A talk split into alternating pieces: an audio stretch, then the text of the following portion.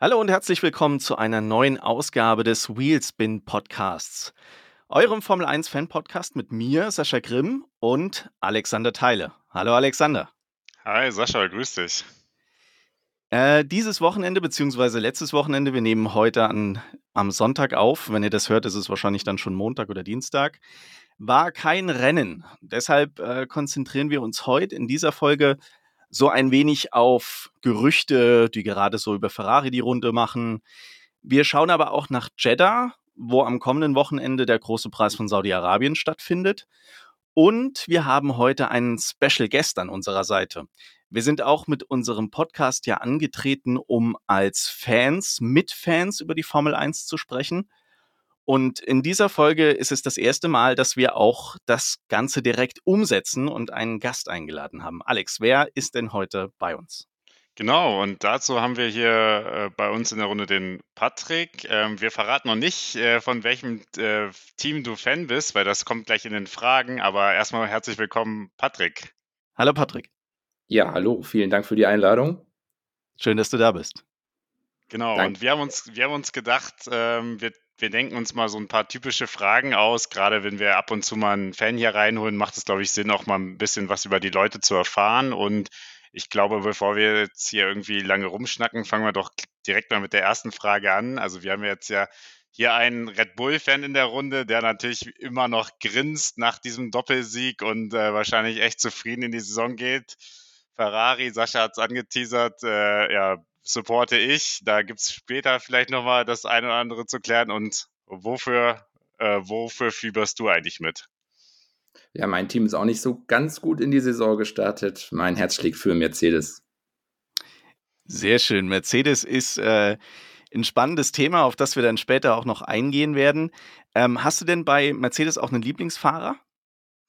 Ja, das ist natürlich der siebenmalige Weltmeister Lewis Hamilton. Wobei Stark. George Russell auch ein sehr sympathischer Zeitgenosse ist. Sehr spannend. Also ich finde auch, also ich muss auch sagen, früher fand ich Hamilton auch, äh, sage ich mal, ein bisschen unsympathischer. Mittlerweile in den letzten Jahren ist er mir durchaus auch sympathisch geworden und es ist jetzt auch nicht mehr so, dass ich da irgendwie einen Hass habe oder so, sondern ich kann, äh, ich kann einfach seine Leistung auch voll anerkennen. Also deswegen. Ja, also es ist äh, bei mir auch. Ne? Er ist einfach ein starker Fahrer und ähm, diese vielen Weltmeistertitel kommen ja auch nicht einfach so von ungefähr, sondern da brauchst du schon viel Talent, das natürlich auch zu einem guten Auto zusammenkommen muss. Aber ähm, ich glaube, man muss die Leistung von Lewis Hamilton schätzen und äh, egal wie man ihn jetzt persönlich findet, äh, muss man schon sagen, er ist einfach ein starker Fahrer, gar keine Frage. Genau. Ja, das ist die Frage, ob wir in zehn Jahren dann vielleicht auch mal darüber sprechen, ob wir auch dann so über Max Verstappen reden. Er ist ja jetzt auch genau. nicht so beliebt überall. Das stimmt, ja. ja. Und irgendwie muss man sagen, ist es ja auch eine Eigenschaft, die so Weltmeister ausmachen, die auch mehrere Weltmeistertitel gewonnen haben, weil wenn wir ehrlich sind, bei Michael Schumacher war das ja auch nicht anders, ne? Ja, das ist immer so durch die Bank eigentlich weg. Bei Ayrton Senna war das schon so, Michael Schumacher, Fernando Alonso, Sebastian Vettel. Ja, also es zeigt sich durchaus, dass das vielleicht eine Eigenschaft ist, die ja, alle starken Weltmeister einfach so ein Stück weit verbindet, ne? Und dazu habe ich gleich mal die spannende Frage, Patrick. Wie oder durch wen bist du eigentlich zur Formel 1 gekommen? Ja, da kann ich gleich mal Grüße an meinen Vater ausrichten, der mich damals, ich glaube, mit vier Jahren schon immer so mit aufs Sofa gesetzt hat. Und dann haben wir die Starts geguckt und mein Dad natürlich, großer Michael Schumacher-Fan. Ich bin in den Schumacher-Zeiten aufgewachsen und war damals dann auch großer Schumacher-Fan. Und diese, und dann müssen wir, musst du natürlich diese Folge auch an, mindestens diese Folge auch an deinen Vater schicken, ne? Wenn du jetzt hier schon teilnimmst, dann ja, natürlich. haben wir einen weiteren Hörer, Hörer gewonnen. ja, das stimmt, ja. Das heißt, du bist sehr wahrscheinlich auch mit ähm, Formel 1 bei RTL groß geworden, ne? Wie ist es denn mittlerweile? Wie verfolgst du die Formel 1 jetzt, da es eigentlich gar, gar nichts mehr im Free TV zu sehen gibt? Ähm, ich verfolge äh, schon immer über Sky und früher über Premiere. Ähm, vor Premiere war es oh. damals DSF Plus oder DSF 1 oder irgendwie so, war auch schon Pay TV. Also damals mit Chuck Schulz und Marc Sura, den Kommentatoren-Duo, aufgewachsen. Ähm, ja, also schon immer eigentlich nicht im Free TV geschaut. Wie stehst du dann zu den Kommentatoren heute? Also gerade, ich sag mal, Sascha Roos, klar, ähm, aber jetzt auch ähm, Ralf Schumacher, der ja oft in der Kritik steht, weil ihn einige gar nicht haben können. Ich glaube, das ist so eine polarisierende Person. Entweder du magst ihn oder du magst ihn nicht, aber so zwischendrin gibt es, glaube ich, nichts. Ich mag Ralf eigentlich schon sehr gerne. Sascha Roos ist manchmal ein bisschen zu gekünstelt, finde ich, mit seinen Emotionen. Ähm, aber wenn ich jetzt so mal fünf Jahre zurückdenke, da war das früher ein ähm, bisschen anstrengender, den beiden zuzuhören. Ich finde, Ralf hat sich gerade auch irgendwas kommentatorentechnisch nochmal stark verbessert. Ja, sehr gut. Also ich finde es auch immer spannend, äh, von den Leuten zu erfahren, wie sie die Formel 1 schauen. Aber Premiere, DSF, Sky, jetzt spricht auch auf jeden Fall dafür, dass du schon so ein richtiger Hardcore-Fan bist, weil sonst würde man äh, auch nicht dort die Formel 1 verfolgen und würde man sie, sag ich mal in Anführungszeichen, ja eher auch im Free TV verfolgen, als es, als es noch ging. Äh, noch eine spannende Frage von meiner Seite. Was ist, hast du eine Lieblingsstrecke oder gibt es eine Strecke, wo du sagst, das ist absolut meine Lieblingsstrecke, darauf freue ich mich dann jedes Jahr, wenn, wenn die Formel 1 auf dieser Strecke fährt? Ja, ich bin so ein Nostalgiker, was äh, die Strecken angeht. Ähm, war jetzt letztes Jahr in Imola und Monza und Budapest live vor Ort an der Strecke. Ähm, aber meine absolute Lieblingsstrecke ist Spa in Belgien, wo ich dieses Jahr Gott sei Dank auch mal endlich vor Ort bin und in der Rouge sitze. Uh, sehr schön. Auch noch genau der, an der richtigen Stelle, ne? Oh ja, ich freue mich da wirklich sehr drauf. Also wenn ich eine Strecke wählen müsste, wäre es Spa. Dann äh, mach mal einfach nach Spa noch mal eine Folge, in der du dann erzählst, wie es war. Sehr, sehr gerne. Was ist denn so ich sag mal, der Formel 1-Moment, der dir so am meisten im Kopf geblieben ist, jetzt unabhängig davon, ob das jetzt ein Rennen war oder irgendwas, was mit einem Rennen zusammenhing oder auch was, was in dem Rennen passiert ist? Ich glaube, der erste Titel ähm, mit Michael Schumacher 2000 in Rot in Suzuka, als er dann da endlich über die Ziellinie gefahren ist und man wusste, jetzt hat es endlich im Sack und die zwei Jahre davor war er ja kurz davor mit dem Beinbruch und so, da hat es ja nicht so sein sollen und es war schon irgendwie erlösend. Ich war damals äh, sieben Jahre alt und das sind so Momente, die vergisst man einfach nicht. Sehr ja, das schön. stimmt. Das ist, ist auch was, was mir noch im Kopf geblieben ist. Ich finde die ganze Situation dann, nachdem er seinen Beinbruch hatte und da ausgefallen ist, in der Zeit ja wirklich gut äh, dabei war und äh, ja, dann auch wieder zurückkam, äh, wo man ja erstmal vielleicht gar nicht so genau wusste, wird er so stark auch wieder zurückkommen. Ne? Aber da hat er wirklich gezeigt, was er kann. Ne? Ja, und damals war Ferrari einfach unschlagbar zu der Zeit, was man jetzt leider nicht mehr so behaupten kann von dem Team. ja, das waren noch Zeiten, aber gut. Die Lage hat sich ein bisschen geändert, muss man ja leider festhalten. Du hast gerade schon ähm, angesprochen, dass du letztes Jahr äh, an drei Strecken warst und hast auch dieses Jahr schon eigentlich so meine, äh, meine eine Frage halb beantwortet. Spa ist auf jeden Fall geplant, was, was ja auf jeden Fall mega cool werden wird. Hoffentlich auch ne, mit dem entsprechenden Wetter. Also ein bisschen Regen ist ja okay, wissen wir ja, aber zu viel Regen wie 2021, das wollen wir natürlich nicht haben.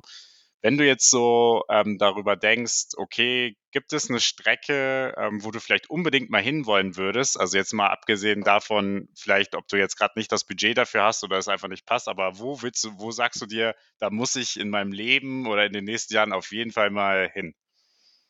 Äh, Silverstone wäre noch ein Reiseziel, was ich unbedingt mal sehen möchte. Und äh, Monaco natürlich. Monaco war ich auch noch nie. Also man, äh, man muss, ich muss dazu sagen, man sieht auf jeden Fall, dass du wirklich der pure, äh, sag ich mal, Hardcore Formel 1 Traditionalist bist, ne? Also wirklich, du hast ja die, sag ich mal, wirklich die Kernstrecken von Europa genannt, warst auch schon äh, bei der Hälfte und jetzt natürlich Silverstone und Monaco sind natürlich die absoluten Klassiker, also. Ja, das stimmt, ne? Also ja. das ist so das, was man mit der Formel 1 einfach in Verbindung bringt, ne? Ja, da ist einfach der Ursprung der Formel 1 entstanden und ähm, ich finde es halt immer noch total cool, dass man da immer noch fährt, auch wenn die Strecken mittlerweile umgebaut sind, aber ähm, gerade jetzt in Monza, da siehst du ja auch noch den alten Teil der Strecke, siehst diese Steilkurven. Da kriegt man schon Gänsehaut, wenn man da mal steht. Das glaube ich, ja. Patrick, wenn du einen Wunsch frei hättest bezüglich der Formel 1, was wäre denn etwas, wo du sagst, das sollte die Formel 1 mal umsetzen? Puh, einen Wunsch. Ähm, ich würde mir einfach wünschen, dass es äh, keine so schwer Verletzten mehr gibt, was Fahrer oder Streckenposten angeht, äh, dass der Motorsport einfach noch sicherer wird. Ähm, und dass wir natürlich spannende Weltmeisterschaften und Rennen erleben. Gut, sowas wie 2021 wird wahrscheinlich schwer zu toppen sein, aber eine Entscheidung im letzten Rennen ist immer zu begrüßen.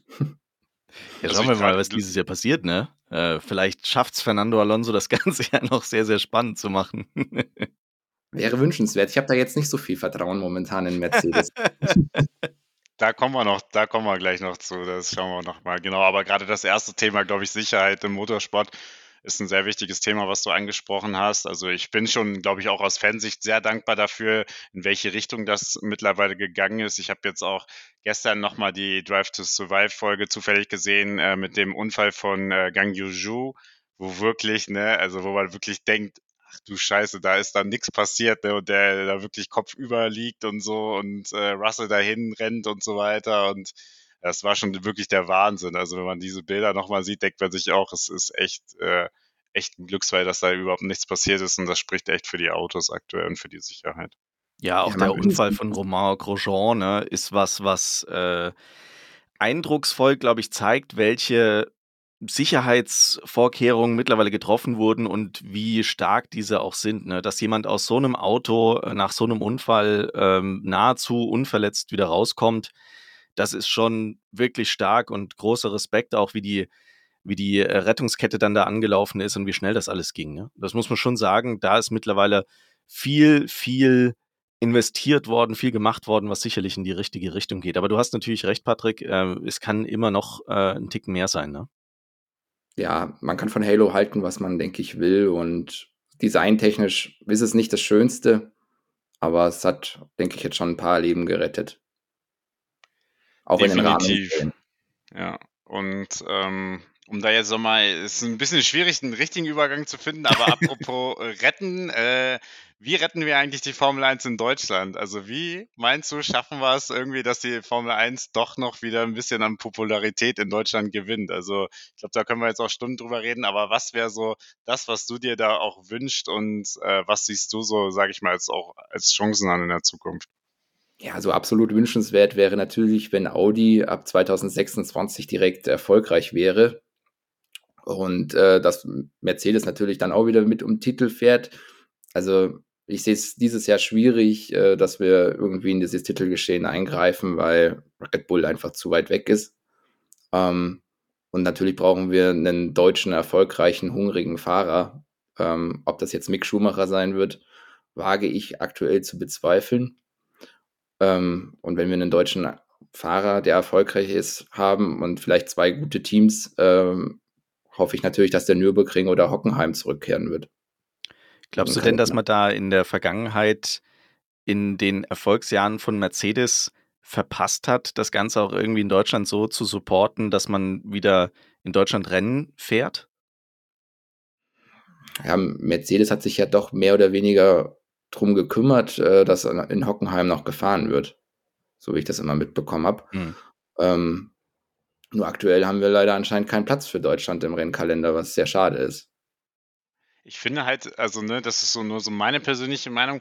Mercedes hat, glaube ich, immer irgendwie auch ein bisschen dieses Grundproblem, dass sie halt ne, sehr viel in England haben und äh, natürlich jetzt auch noch zusätzlich mit zwei englischen Fahrern werden sie halt immer nicht so als richtiges deutsches Team angesehen, sondern äh, zählen eigentlich schon so fast als englisches Team, obwohl ja die Marke Mercedes entsprechend aus Deutschland kommt. Aber ne, ist dadurch, dass halt äh, sehr viel strukturell in England liegt und äh, viele englische Beteiligten auch dabei sind, äh, habe ich immer so das Gefühl auch, dass es generell in der Formel 1 immer so eigentlich fast als englisches Team gesehen wird.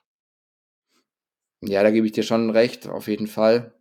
Ähm, aber ich weiß jetzt auch nicht, wie man da wirklich gegen vorgehen kann, weil wenn ich jetzt gerade mal so in die Formel 2 oder Formel 3 schaue, sehe ich da wenig deutsche Namen oder mit deutscher Rennlizenz, ähm, ja. die für Deutschland da in den Start gehen. Also jugendtechnisch kommt da nicht wirklich was nach aktuell. Ja, ja ein Fun Fact äh, in der Formel 3, den Olli Goethe, den habe ich jetzt auch das erste Mal gesehen am letzten Wochenende in Bahrain ich muss sagen, ich war ein bisschen überrascht, weil der ist vorher anscheinend irgendwie unter dänischer Lizenz gefahren.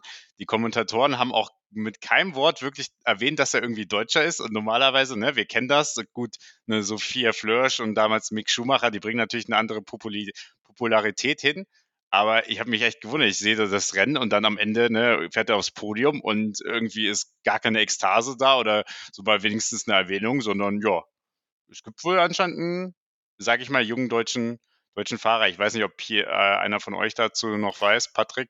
Also ja, ich, habe mich da ähm, ein bisschen erkundigt. Ähm, der junge Mann spricht kein Wort Deutsch, fährt aber mit deutscher Rennlizenz und sein Vater ist Hamburger. Mhm. Ähm, ist natürlich schade, aber ja gut, er hält zumindest die deutschen Farben ein bisschen hoch.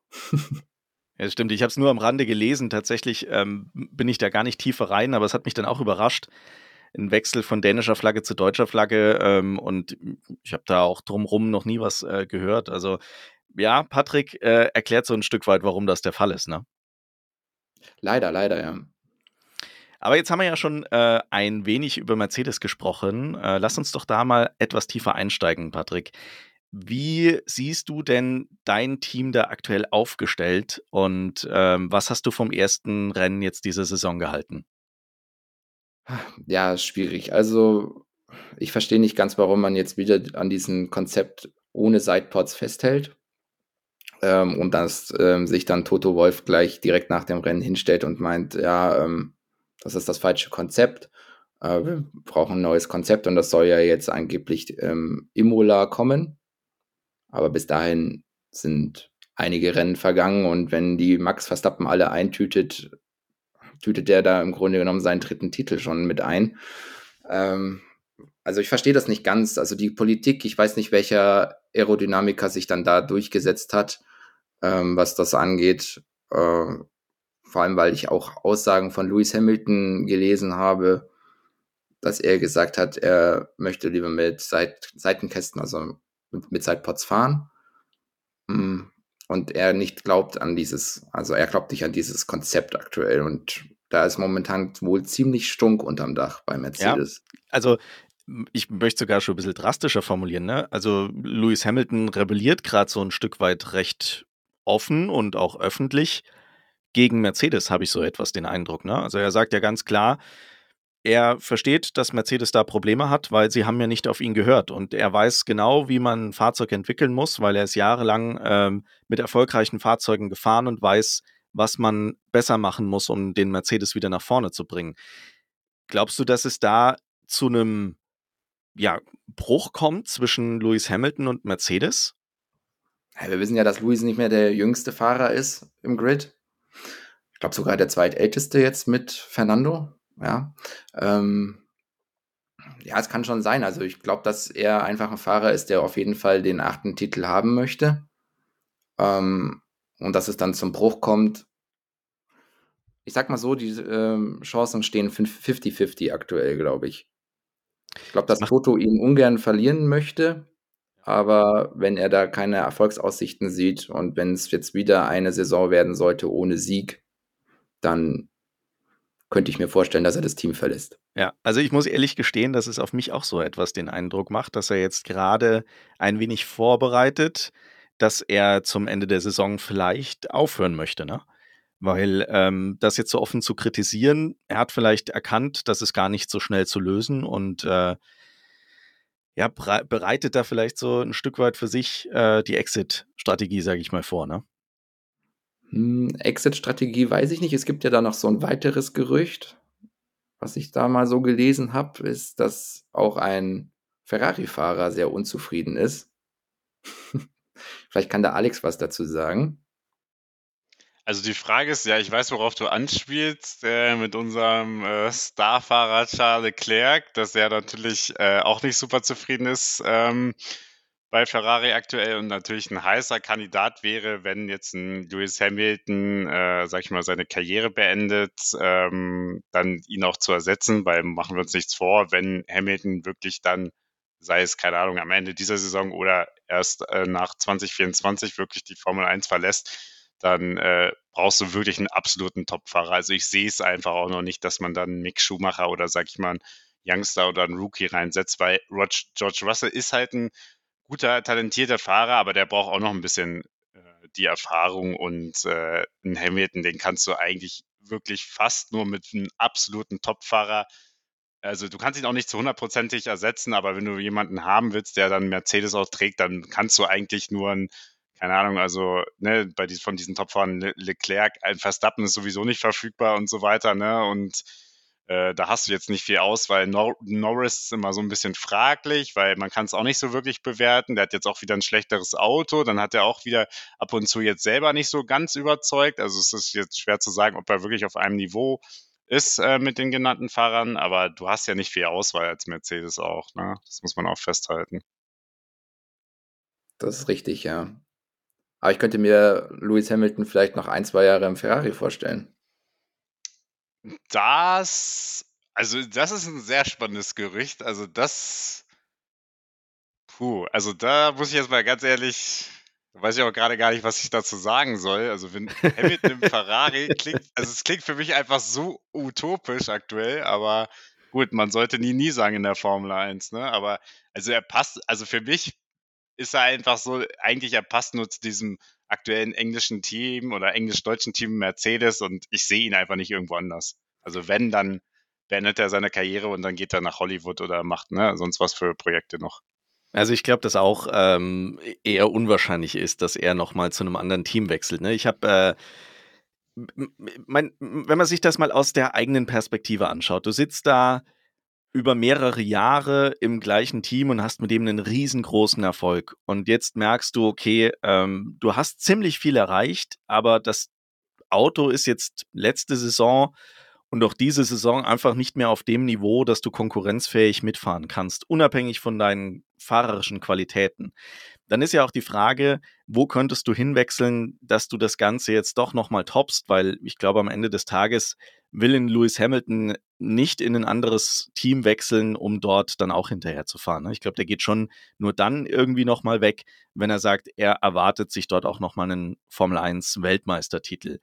Und aus der Perspektive glaube ich, meine persönliche Meinung, wenn ich in seiner Situation wäre, würde ich da lieber sagen, okay, komm, lass uns einen Haken dran machen, lass mich an der Stelle aussteigen, an der diese weltmeisterlichen Fähigkeiten hier auch noch ein Stück nachhallen und nicht das Risiko eingehen, nochmal woanders hinzuwechseln, wie das in Sebastian Vettel gemacht hat, der ja dann auch einfach nichts mehr hingekriegt hat, auch wenn es die eine oder andere Saison sicherlich knapp war aber dann eben immer weiter abgerutscht ist und äh, am Ende des Tages, ich meine, das kann man ja auch ganz offen sagen, ne, ist der Abgang mit einer Form passiert, die wir alle jetzt irgendwie nicht mehr so pralle fanden. Ne?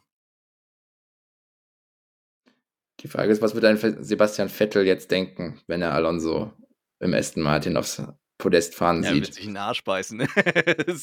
ich glaube, das ist schon hart, wenn du aussteigst, weil du ähm, das irgendwie nicht, nicht als zukunftsfähig siehst. Ne? Oder glaubt ihr, dass er letztes Jahr schon so viel Einblick hatte, dass er das abzusehen war, dass das Auto konkurrenzfähig ist und er hat einfach gesagt, okay Leute, also ich kriege das mit meinen Wertevorstellungen nicht mehr überein. Hm, also ich glaube schon, dass Mike Crack ihn da gesagt hat, hey, wir stellen dir da ein konkurrenzfähiges Auto hin aber ich glaube, dass Sebastian es wahrscheinlich einfach nicht glauben konnte. Ich glaube, der hat da vielleicht das Vertrauen ins Team verloren.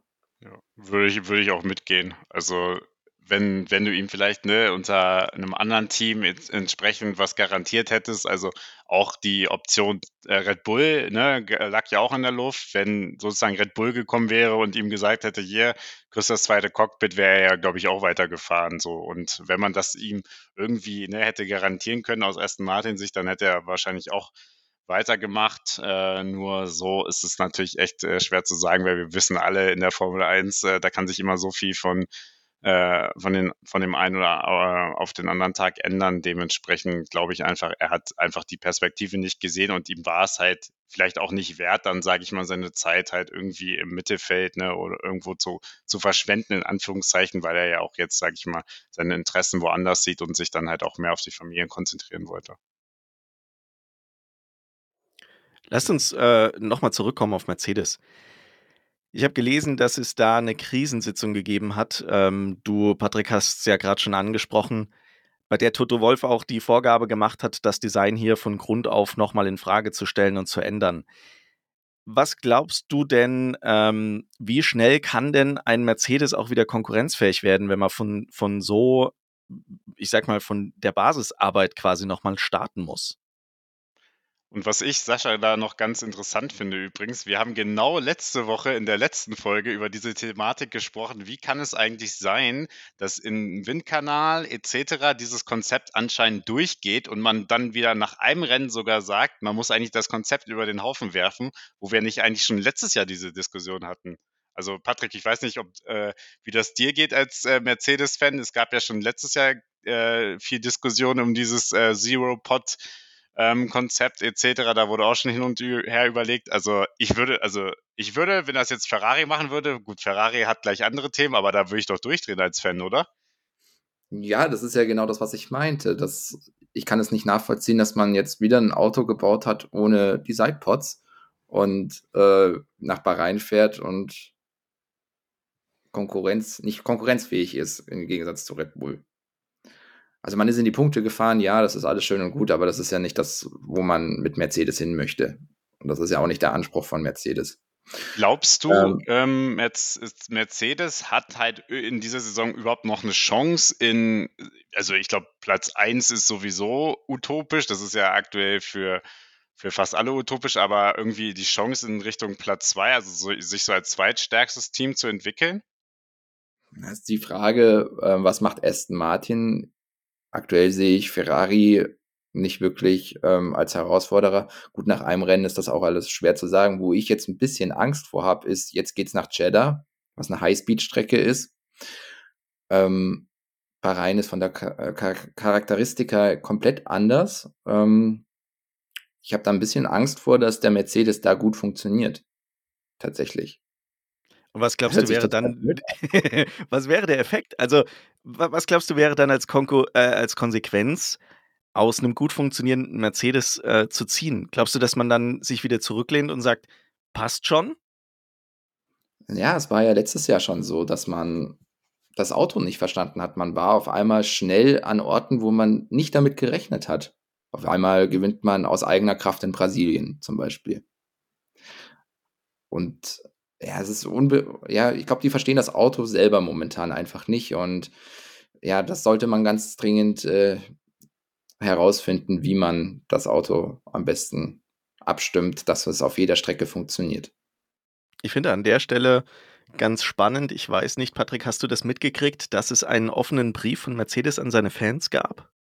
Ja, den hatte ich auch schon gelesen. Ja, ich würde würd mal ganz kurz äh, daraus zitieren, was da geschrieben wurde für alle Zuhörer, die das äh, nicht gelesen haben, und dann können wir mal kurz drüber sprechen. Also, Sie haben geschrieben, Bahrain tat weh. Es tat jedem von uns weh, die wir in jeder Saison mit dem Ziel gehen, um Weltmeisterschaften zu kämpfen. Es schmerzt das Team als Ganzes, nachdem wir so viel harte Arbeit in ein Auto gesteckt haben, das unsere Erwartungen nicht erfüllt hat. Die Situation, in der wir uns jetzt befinden, hat keiner von uns gewollt. Aber sie ist die, die wir haben. Das ist die Realität. Und die einfachen Fragen lautet, was können wir dagegen tun und was werden wir tun? Innerhalb des Teams sprechen wir über den Mut zum Scheitern, den Charakter, Verantwortung zu übernehmen und die Stärke, Fehler als Chance zu sehen. Wir haben bereits Entwicklungen für die nächsten Rennen in der Pipeline und es wird noch mehr kommen.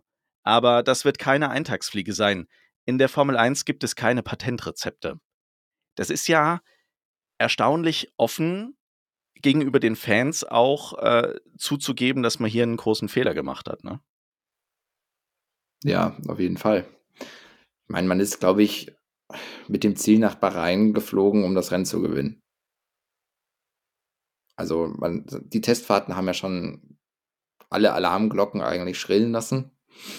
Und ja, das war sehr ernüchternd, was da rausgekommen ist. Und ich glaube, deswegen ist auch dieser Clinch gerade mit Lewis Hamilton Glaubst du, dass der offene Brief da auch eine direkte Folge war, dieser öffentlichen Auseinandersetzung mit Lewis Hamilton? Hm, ja, ich denke schon. Ich denke, man geht das einfach ähm, offensiv an, ähm, im Gegensatz jetzt zu einem anderen Team, was sich ja jetzt ein bisschen versteckt, sage ich mal. Ähm, ich will jetzt nie, keine Namen nennen, Ferrari. ähm, Ich denke, das ist besser, wenn man äh, die Offensive sucht und äh, versucht, mit den Fans zu sprechen und zu sehen, wo die Fehler sind. Was ist denn deine Prognose für Jeddah? Was glaubst du, wo wird Mercedes am Ende des Tages liegen?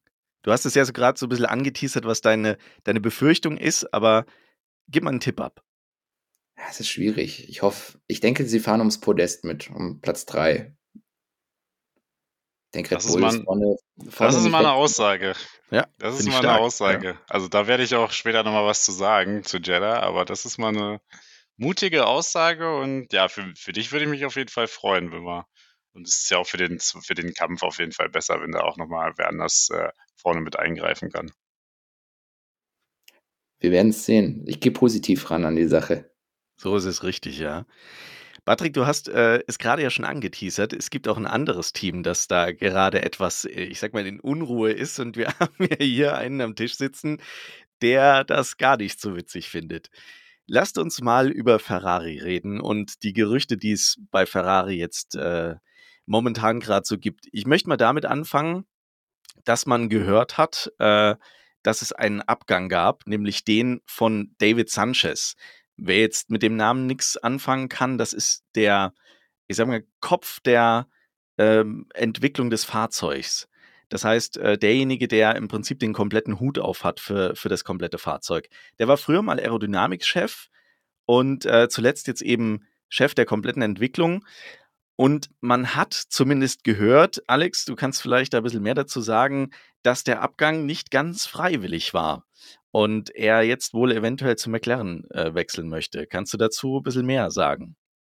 Ja, genau. Also ich habe mich auch versucht, da ein bisschen zu informieren. Also es ist natürlich absolut bedauerlich, dass nach einem Rennen äh, so, so eine News rauskommt und äh, es darum geht, dass jetzt ne, der der Kopf äh, der Fahrzeugentwicklung, der ja auch verantwortlich war für das aktuelle Fahrzeug, für das aktuelle Design äh, etc., jetzt ne, Ferrari verlässt und ne, unbekannt Richtung England wechselt. Äh, du hast es schon angeteasert, McLaren. Es gibt dann natürlich entsprechende Sperrfristen, also es wird auf jeden Fall dauern. Aber Ferrari steht natürlich dann damit vor dem nächsten Problem, weil du kannst ja auch nicht ähm, jemanden von extern so schnell holen, weil auch an, andere Mitarbeiter von anderen Teams Wechselfristen haben und äh, sie müssen jetzt dieses Problem, dieses ähm, diese offene Stelle müssen sie jetzt irgendwie intern besetzen. Und ja, also ich habe das Gefühl, wir haben ein Rennen und Ferrari hat so viel Probleme wie in der gesamten letzten Saison. Also wir haben die Strategie, muss ich ja sagen, die lief gut. Ich habe mir das nochmal äh, mir noch angeschaut in der Zusammenfassung. Die Boxenstops, ein doppelter Box Boxenstopp hintereinander, der hat super funktioniert, aber die Zuverlässigkeit des Autos äh, war nicht gegeben. Die, ähm, der Reifenabbau war viel zu stark, wie auch schon befürchtet. Und ja, jetzt wieder diese Baustelle. Also ich habe das Gefühl, Fred Vasseur äh, kommt um äh, seine Arbeit gar nicht drum herum. Also weiß gar nicht, wo er anfangen soll. Aber ist es vielleicht auch eine klare Folge der Führung von äh, Fred Vasseur, der Abgang von David Sanchez?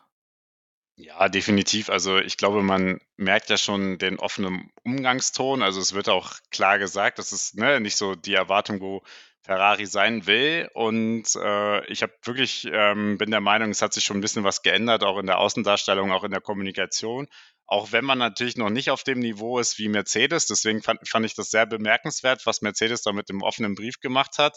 Bei Ferrari ist das so gefühlt un, undenkbar. Da hat man ja selbst le im letzten Jahr, wo es offensichtliche Strategiefehler gab, ich habe das auch gestern lustigerweise in der Drive to Survive Folge gesehen, die natürlich um Ferrari gespielt hat, äh, wo wirklich alles vermurks wurde an Boxenstops, Strategie etc. Und selbst da hat man sich hingestellt und hat gesagt, ja, war jetzt nicht der, das Beste, aber was soll man machen? Ne? Es geht weiter, so nach dem Motto. Und äh, deswegen, ich erhoffe mir da wirklich, dass da mal wirklich ein bisschen mehr Zug reinkommt jetzt mit Fred Vasseur und aufgeräumt wird. Auch wenn es vielleicht ein bisschen unbequem wird dann für manche Mitarbeiter, aber ja, was, was willst du machen? Und ich habe gehört, äh, da sind auch weitere Personalien, sind, stehen auch schon zur Debatte. Also auch der äh, Laurent Mackie heißt er ja, glaube ich, der ist ja auch ne, so einer äh, der Chefstrategen, äh, Ingenieure da gewesen, der steht auch schon zur Debatte, weil er auch wohl, wohl es auch schon Krach mit Fred Vasseur gegeben haben soll. Ja, es ist ja dann auch der zweite, der jetzt unter Frederik Vasseur dann seinen Hut nehmen muss. Ne? Der erste war der äh, Strategiechef und offensichtlich hat zumindest, man, wir haben es letztes Mal in der, in der Folge ja schon angesprochen, in der Rückschau auf das erste Rennen. Und du hast es jetzt auch gerade nochmal äh, angesprochen. Die Strategie hat ja letztes Mal tatsächlich gut funktioniert. Ich habe letztes Mal auch diesen Doppelstopp äh, da angesprochen, der ja wirklich prima war. Also da kann man überhaupt nichts sagen. Ähm, mit Sicherheit auch äh, für die Rennstrategie insgesamt äh, sehr gut gewesen wäre, wenn man eben die Zuverlässigkeit nicht gehabt hätte. Jetzt, Laurent Meckis ist natürlich auch ein Name, den man durchaus ähm, in den letzten Jahren gehört hat und der sich ja auch immer wieder den Interviewfragen der Journalisten dann nach den Rennen gestellt hat. Glaubst du, man tut sich da wirklich einen Gefallen, wenn man so jemanden, der ja ganz offensichtlich auch eine, eine entscheidende Position hat und auch ein entscheidender Kopf ist, wenn man den gehen lässt oder vielleicht sogar absichtlich äh, rauswirft? Ja, die, also aus unserer Sicht, aus Fansicht, äh, ist das natürlich sehr schwer zu beurteilen, weil wir, ne, wir sind nicht bei den internen Runden dabei. Wir wissen jetzt nicht, wer wie viel Anteil an welchen Entwicklungen auch immer hat. Und man kann genauso sagen, Binotto als Teamchef äh, war vielleicht nicht die beste Besetzung, aber er hat es auch geschafft, dass Ferrari wieder rangekommen ist, ne, an, um, äh, um dann letztes Jahr wenigstens Rennen zu gewinnen. Also das darf man ja auch nicht vergessen. Ferrari hatte ja eine absolute Durchstrecke äh, zwei, drei Jahre vorher und ist da irgendwie um Platz 13, Platz 14 rumgegurkt. Ne? Also dementsprechend, es gab ja auch eine entsprechende positive Motorenentwicklung und man darf es halt immer nicht vergessen, ähm, Ferrari ist eigentlich das Team, ne, was natürlich immer sagt, wir wollen um die WM mitfahren. Nichtsdestotrotz, wir müssen halt auch sehen, wo kommen sie her in den letzten Jahren. Und bis letztes Jahr ging es halt wirklich eigentlich kontinuierlich bergauf. Aktuell ist es natürlich wieder sehr schwierig. Ich habe hab das Gefühl, leider haben wir irgendwie so ein bisschen einen Schritt zurück gemacht oder sind stehen geblieben und andere Teams wie dann Aston Martin haben uns überholt. Ich weiß halt noch nicht, ob es oder ob es nicht eingeholt ist, weil man kann das halt auch nicht sagen nach einem Rennen. Also das Qualifying sah ja auch gar nicht so schlecht aus und Leclerc, man weiß es auch nicht, ob er mit Alonso vielleicht auch um den dritten Platz gef äh, gefeitet hätte. Also das kann man nie so ganz sagen. Aber ja, also es ist halt mir schon wieder viel zu viel Verwirrung um die ganze Ferrari-Thematik. Ja, man muss dazu aber natürlich sagen, dass Ferrari in das 2020er Auto gar keine Entwicklung reingesteckt hat, sondern man sich direkt auf 2022 konzentriert hat. 2021 hat man kein wirklich neues Auto ähm, präsentiert. Also ich habe damals zu meinen Freunden gesagt, die auch sehr Formel 1 begeistert sind, ähm, wenn Ferrari das 2022 nicht schafft, um die WM zu fahren oder mal die WM zu holen, dann weiß ich nicht, wann die das mal wieder schaffen wollen. Und wir wissen ja, wie es geendet ist. Es hat gut angefangen und. ja, also da kann. Ne, ist, ich, ja, ich will auch eigentlich gar nicht so auf 2022 rumreiten, weil da, da muss ich sagen, da wäre ich wieder nur sauer, weil ich habe ich hab auch die letzten, die ersten Rennen da gesehen und dachte mir wirklich, das läuft gut und dann siehst du die ganzen Rennen und es läuft und Red Bull hat wirklich Probleme und dann kommen einfach diese Fehler en masse dazu und ja, da haben sie sich selbst ins Aus buxiert, aber ja, also ich weiß nicht, äh, Sascha, äh, ich glaube, Red Bull brauchen wir heute nicht zu erwähnen. Ich glaube, Mercedes, die haben ihre Probleme. Ferrari hat mindestens genauso große Probleme, wenn nicht noch sogar andere personelle Probleme. Red Bull lassen wir, glaube ich, heute außen vor, weil das ist ja, bei uns läuft halt. alles, oder? Ja. ja. Was, was will man machen? Wenn es läuft, dann läuft's. Und ich glaube, das Gesamtpaket bei Red Bull, äh, haben wir letztes Mal auch schon angesprochen, ist einfach wunderbar. Ähm, wie, wie letztes Mal schon gesagt, ne, wenn du ein Problem damit hast, dass beim Runterschalten irgendwie so ein bisschen die Hinterräder blockieren ähm, und das eigentlich ja überhaupt gar kein Problem für dich darstellt, dann bist du schon auf äh, ordentlicher Flughöhe unterwegs, ne? Das Einzige, was Red Bull dieses Jahr aufhalten kann, wäre ein aufmüpfiger Sergio Perez. Ja, wobei ich glaube, der wird es probieren, aber ich denke, der hat in den letzten Jahren auch einfach seinen Platz gefunden. Der ist ein äh, Spitzen Top-2-Fahrer. Ähm, man muss jetzt natürlich mal sehen, wie ihm das Auto zugutekommt. Ne? Man hat ja im Vorfeld gehört, naja, sie haben was gefunden, dass sowohl äh, Perez als auch Verstappen mit dem Auto gut klarkommen. Ich finde, im ersten Rennen hat man jetzt mal gleich gesehen, dass das wohl nicht ganz so stimmen kann, weil Perez dann doch weit, weit weg war. Aber wenn der natürlich mit dem Auto in den nächsten Rennen besser klarkommt, wird es definitiv spannend. Dann ist die Frage, ob man da nochmal so einen Kampf wie zwischen Hamilton und Rosberg sieht oder äh, Sebastian Vettel mit, äh, wer war Mark Webber, glaube ich, ne?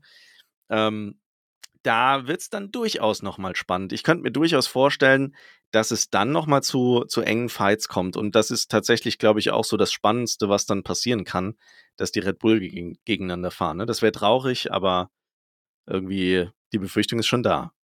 Meinst du, er dürfte?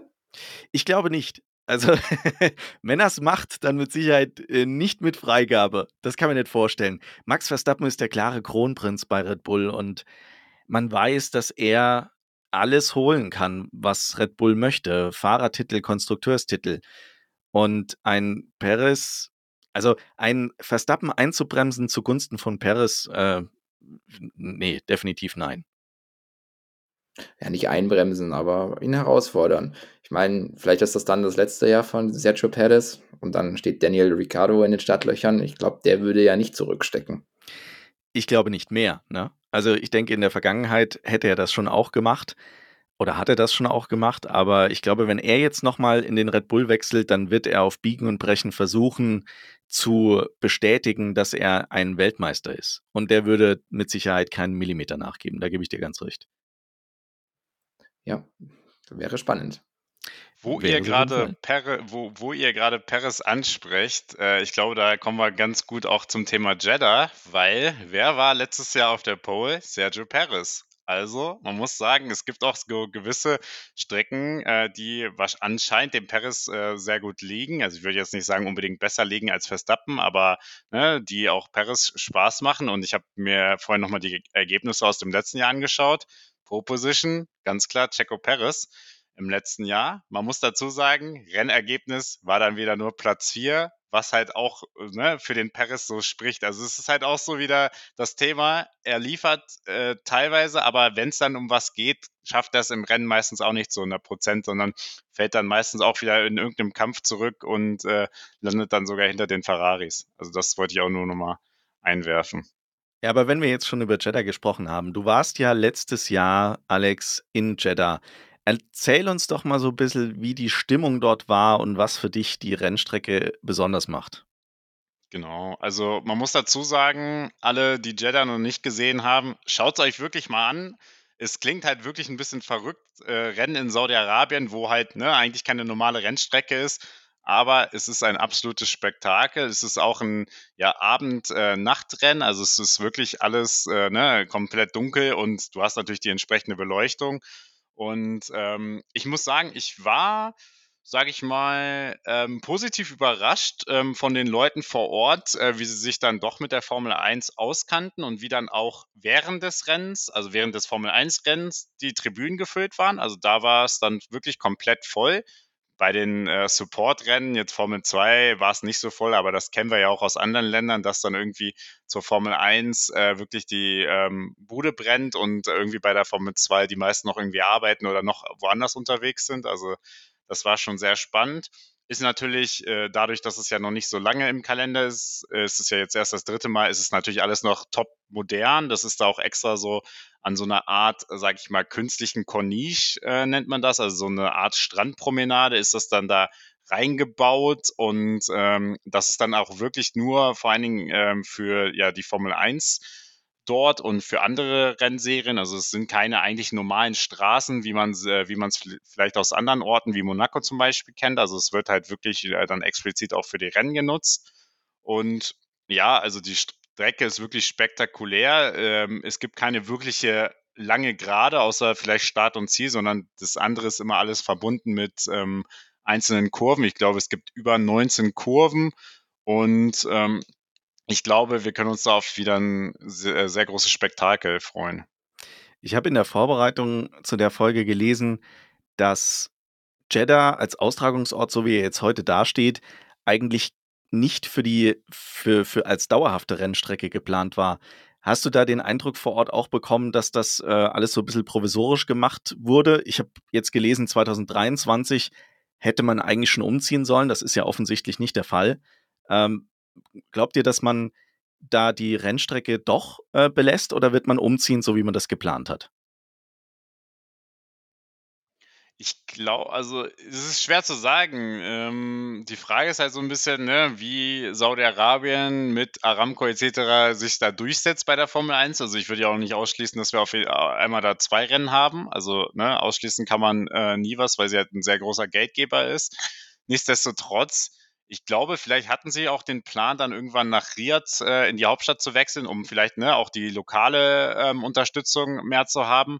Allerdings hat man ja jetzt ja in den zwei Grand Prix gesehen, dass es halt wirklich absolut spektakulär ist. Ich glaube, äh, viele, sag ich mal, äh, Fans äh, haben das auch so gesehen, dass es halt nicht so der klassische typische Stadtkurs ist, wo man sagt, ja, okay, das ist irgendwie ein bisschen langweilig, sondern wo wirklich halt auch relativ viel passiert. Und äh, ja, dementsprechend äh, bin ich gespannt, was da passiert. Patrick, wie hast du denn das Rennen letztes Jahr empfunden? Findest du, Jeddah ist eine, eine schöne Strecke? Du hast ja gesagt, ähm, Highspeed, das ist ja eigentlich keine schlechte Geschichte. Ähm, ich kann mich ehrlich gesagt gar nicht mehr erinnern, wie war es denn letztes Jahr mit Überholen? War das, war das dort äh, eigentlich ganz gut möglich oder war es ein eher langweiliges Rennen? Ich, ich weiß es wirklich nicht mehr. Ich kann mich letztes Jahr an ein starkes Teamduell zwischen Este, äh, Esteban Ocon und Fernando Alonso erinnern. Und ähm, Verstappen und äh, Leclerc haben sich da auch ziemlich hart duelliert um den Sieg. Das war, glaube ich, ein gutes Rennen und auch die Premiere. Also ähm, das erste Rennen war ja auch sehr spannend. Ich glaube, da hatten wir zwei rote Flaggen. Einmal war Mick Schumacher verunfallt und dann nach, nach dem Restart direkt gab es wieder einen Unfall. Und dann gab es ja diesen kleinen, diesen kleinen Fauxpas von Max Verstappen, als er den Lewis Hamilton ein bisschen gebreaktestet hat. Ähm, nee, also ich fand oder finde die Strecke ist eigentlich super. Ähm, klar, es muss auch mal einen Platz geben für neue Strecken und neue Orte im Rennkalender. Ja, also ich glaube, ne, wir sind uns alle einig, das ist jetzt nicht die Strecke für Formel 1 Traditionalisten und äh, die sagen, wir wollen nur auf Rennstrecken in Europa fahren. Ne? Aber ich, ich denke mir auch immer so, man, die Formel 1 ist halt auch eine Weltmeisterschaft. Ne? Da muss man halt auch in entsprechenden Regionen fahren. Ob das jetzt immer alle gut finden oder nicht, sei ja auch äh, ne, jedem freigestellt. Aber es ist halt in dem Fall mal eine, eine, eine gute Wahl, meiner Meinung nach, weil man halt eine entsprechende Action auf der Strecke liefert, wo, wofür ja auch die Formel 1 in erster Linie erstmal da ist. Aber wenn wir über Saudi-Arabien in 2022 sprechen, Alex, dann müssen wir natürlich auch ansprechen, was da während des Rennens auch passiert ist. Erzähl mal kurz, wie hast du das dort vor Ort wahrgenommen? In den Medien ging es ja relativ schnell rum, dass es dort einen Anschlag gegeben haben soll, unweit der Rennstrecke. War das alles wirklich so dramatisch? Wie hat man das vor Ort erlebt? Ja, also lustigerweise ähm, haben mich dann auch damals hier der äh, Kevin Scheuren, äh, schöne Grüße, ähm, der Moderator vom äh, Podcast äh, Starting Grid und der Christian Nimmervoll, auch Chefredakteur von äh, Motorsport Total etc ähm, haben mich dann auch abends noch in den Livestream geholt, ähm, um mich zu fragen, ne, wie sieht's aus in Saudi-Arabien? Und ich muss sagen, ja, man hat in der Ferne, Ferne gesehen, dass es da ne, gebrannt hat, aber es waren wirklich alle Leute komplett entspannt. Also ich habe das dann durch Zufall irgendwie gesehen, als ich mal die News gecheckt habe, dass ne, da so dra ein Drama gemacht wurde in Deutschland, obwohl wirklich alles komplett safe war. Ich habe da so äh, Saudi-Araber kennengelernt, die haben mir gesagt, ja, Leider kommt das öfter vor, weil es ne, diesen Konflikt da mit den Rebellen gab. Aber bei der Rennstrecke ist alles komplett abgesichert, Raketenabfanggeräte äh, ähm, etc. So und da hat wirklich kein einziger Panik geschoben. Also es war echt, äh, war ein bisschen skurril, aber ganz ehrlich, ne, dann musst du auch den Leuten, die dort vor Ort sind, äh, auch ein Stück weit vertrauen. Was glaubt ihr denn, Patrick? sollte man dann auf solchen Strecken mit äh, politisch so, ich sag mal, ja, unsicheren äh, Gegebenheiten denn überhaupt fahren? Also sollte man solche Länder dann nicht besser meiden für so einen Formel-1-Zirkus? Schwierig, schwierige politische Frage. um, ähm, ich finde, der Sport sollte in erster Linie im Vordergrund stehen und die Strecke in Jeddah hat äh, guten Sport geboten. Und ich glaube, dabei sollte man es auch belassen und nicht auf welche politischen Themen eingehen. Ja, das ja, glaube ich also, auch. Also am Ende des Tages steht der Sport Meinung. am Vordergrund. Ja. Jeddah, äh, insgesamt High-Speed-Strecke. Ähm, knapp über sechs Kilometer lang.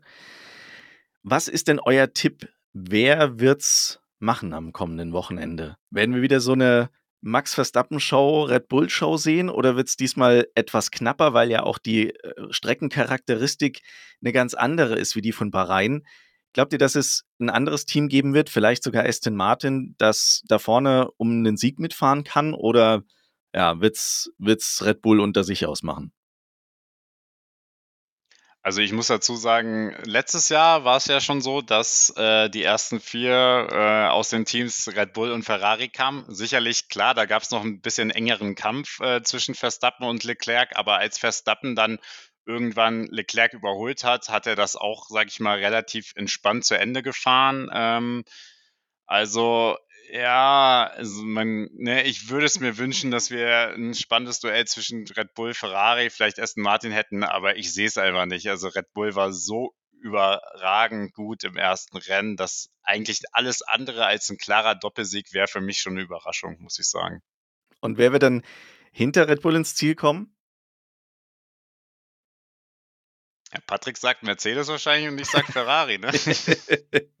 Ja, Patrick, sag du mal, was glaubst du, wie wird's laufen? Ähm, ich glaube auch, dass es eine starke Red Bull-Dominanz geben wird. Ich denke, dass äh, Max vor Sergio Perez ins Ziel kommt. Und dahinter wird es interessant. Ähm, so wie ich das jetzt aber mitbekommen habe, ist doch, dass Charles eine Kritstrafe bekommt, oder? Wegen dem Teil, was kaputt gegangen ist. Müsste eigentlich so sein, ne? Weil es ja das zweite von zwei maximal zur Verfügung stehenden Teilen war. Und deswegen sollte er eigentlich tatsächlich schon eine Kritstrafe bekommen. Ich weiß gar nicht, wie viel. Ich glaube, relativ viel. Ne? Glaube ich. Ja. Also Aber auf jeden Fall letzter Platz. Ist das schon das zweite Mal? Also ist ja. das dann schon das zweite Teil von zwei oder ist, muss es nicht, gibt es erst nicht beim dritten Teil die Gridstrafe? Naja, ich glaube, er braucht jetzt das dritte Teil, weil das war der Grund für den Ausfall, ne? Ja, genau, das war der Grund für den Ausfall. Und man hat das Teil ja vor dem Rennen gewechselt, weil man Angst hatte, dass es kaputt geht. Die Angst war ja nicht unbegründet. Sorry, Alex. Ich, äh, ich glaub, weiß, dass, dass du äh, für, die, für die Unterhaltung sorgen wird in diesen Rennen, wenn er von hinten losfährt. Ähm, ja, es ist jetzt langweilig, wenn ich jetzt sage, wieder Alonso auf drei. Äh, poker einfach mal und sag Lewis Hamilton auf Platz 3. Okay, ich bin, ich bin ganz langweilig unterwegs, ja. Ich sag, äh, erster wird Max Verstappen, zweiter wird Sergio Perez und dritter wird Fernando Alonso. Sorry, also Patrick. Ich, ich musste da. Also ich würde, äh, ich würde mal ein bisschen äh, spektakulärer tippen unter, erstmal unter der Bedingung, dass Leclerc keine Gridstrafe kriegt, weil ich bin mir da wirklich noch nicht sicher und ne, die Podcast-Folge kommt jetzt am, am, ja, ja, google mal, ich habe es aber auch noch nicht gefunden, aber wenn er keine Strafe hat, dann würde ich ihn sogar auf zwei tippen. Erster Verstappen, zweiter Leclerc und ähm, dritter Hamilton. Also dass es ein bisschen Chaos gibt. Ohne, also mit Gridstrafe tippe ich dann äh, Leclerc, äh, Verstappen, Hamilton und dann Alonso. Machen wir mal ein bisschen turbulent, weil ich, ich denke mir wieder, Paris wird wieder irgendwas passieren im Rennen und wahrscheinlich kollidiert er damit Carlos Sainz oder so. Also irgendwas wird da wieder passieren beim, beim Paris. Also ich habe also das jetzt. Das Ausrennen wäre auch toll und Alonso gewinnt, würde ich auch begrüßen. Klar. Wäre für die WM anschaulich.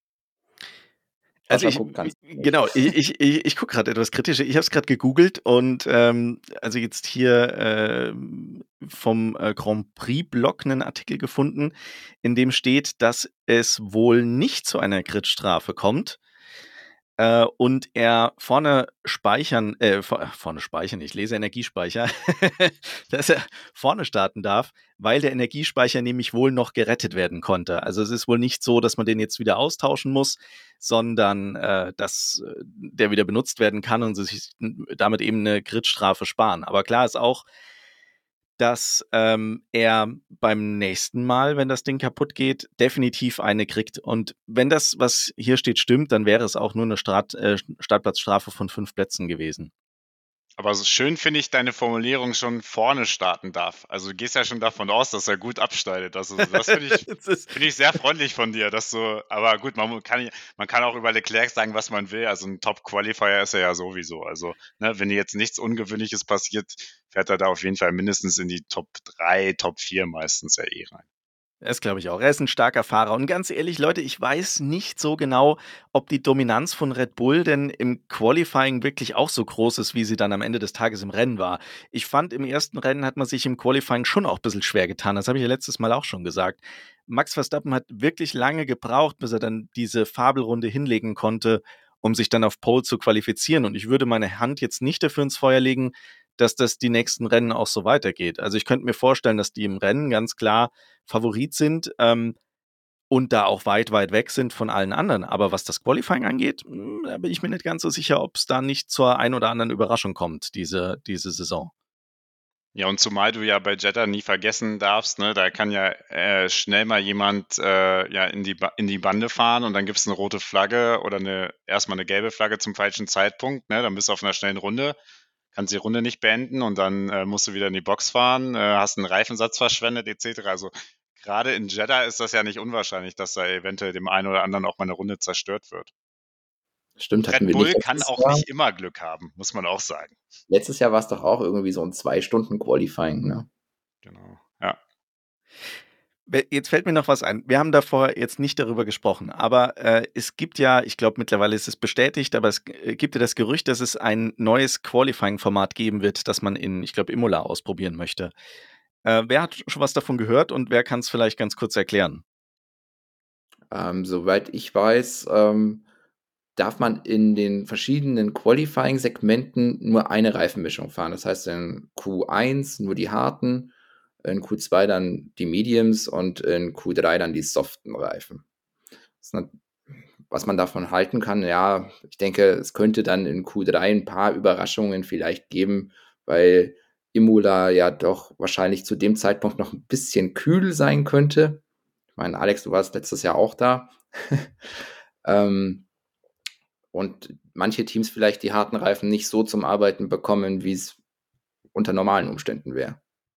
Ich habe ich hab dazu aber auch schon gelesen, dass, äh, glaube ich, Verstappen, Perez und äh, Leclerc sich da schon sehr kritisch zu geäußert haben und das nicht so für sinnvoll erachten. Aber gut, so ist das ja meistens auch mit den, mit den Fahrern, sage ich mal, die so ein bisschen ihr, ihren Komfort gewöhnt sind, ne? immer mit natürlich mit den super soften äh, Reifen zu fahren. Äh, me meistens ja bei den Schnellrunden, klar, sie fahren auch ab und zu mal auf Medium, aber sie sind ja schon ein bisschen gewöhnt, da mit dem schnellsten Reifen auch meistens zu fahren. Und äh, wenn man denen natürlich dann andere Reifen gibt, dann ist das ja auch wieder eine andere Umgewöhnung. Also vielleicht werden dann, sage ich mal, eher T äh, Fahrer aus den hinteren Teams dann eher sagen, ja, cool, ne, warum machen wir das nicht? Weil, ne, vielleicht können wir es einfach mal probieren und so. Und die Fahrer vorne sagen natürlich, ja, nee, wollen wir nicht machen, weil es läuft doch so alles. Ne? Also ich das muss sagen, so. ich finde es eigentlich eine coole Idee weil ich glaube, dass der ein oder andere tatsächlich mit einer Reifenmischung, die nicht optimal ist fürs Qualifying, durchaus Probleme haben könnte und es dann zu ja, Q2 oder Q3 ähm, ja, Kandidaten kommen könnte, die man dort vielleicht normalerweise nicht sieht. Und ich könnte mir auch vorstellen, dass es vielleicht den ein oder anderen Topfahrer ähm, ja, ein bisschen, bisschen irgendwo hängen lässt, weil er sich auf den Reifen nicht genau einstellen kann oder ähm, ja, in, in Medium-Reifen fürs Q2 für ihn eigentlich nicht die optimale Wahl ist, weil das Auto nicht so richtig damit klarkommt. Ne? Also ich könnte mir durchaus vorstellen, dass es das ein Stück weit spannender macht und bin sehr, sehr gespannt auf Imola, wenn wir das zum allerersten Mal sehen und was dann so das Ergebnis ist. Vielleicht wird es auch total langweilig. Also was ich halt glaube, ist, dass wir dann in Q1 ähm, 20 Auto, Autos dauerhaft auf der Strecke sehen werden, wie in einem Regenqualifying. Weil bis die Reifen dann mal die Temperatur haben, dauert es ja länger wie eine Runde. Guter Punkt. Und ich meine, das kann natürlich auch wieder dazu führen, dass der ein oder andere in seiner Qualifying-Runde so behindert wird, dass er nicht weiterkommt, ne? weil er die Zeit nicht zusammenkriegt. Genau, also ich stelle mir sowas in Monaco, stelle ich mir spannend vor. Uh, ja. da wäre das tatsächlich, glaube ich, ein, ein großes Problem für den einen oder anderen. Deswegen nimmt man aber Imola, weil ja, Imola ist eine, an sich eine, eine coole traditionelle Strecke, muss aber auch dazu sagen, war ja auch letztes Jahr da, Ah, so ein bisschen fehlt da schon äh, das ein oder andere Spannungsmerkmal. Deswegen vielleicht ne, ist das dann, dann genau richtig, wenn man, wenn man das an so einer Strecke testet, wo es vielleicht äh, nicht immer so 100% spannend ist oder nicht so einfach zum Überholen. Dann hat man wenigstens im Qualifying ein bisschen Action. Ja, Leute, es ist der Wahnsinn. Ähm, es ist schon wieder eine Stunde rum. Unglaublich. Erstmal vielen, vielen Dank an dich, Patrick, dass du heute mit dabei warst. Fand ich sehr, sehr cool.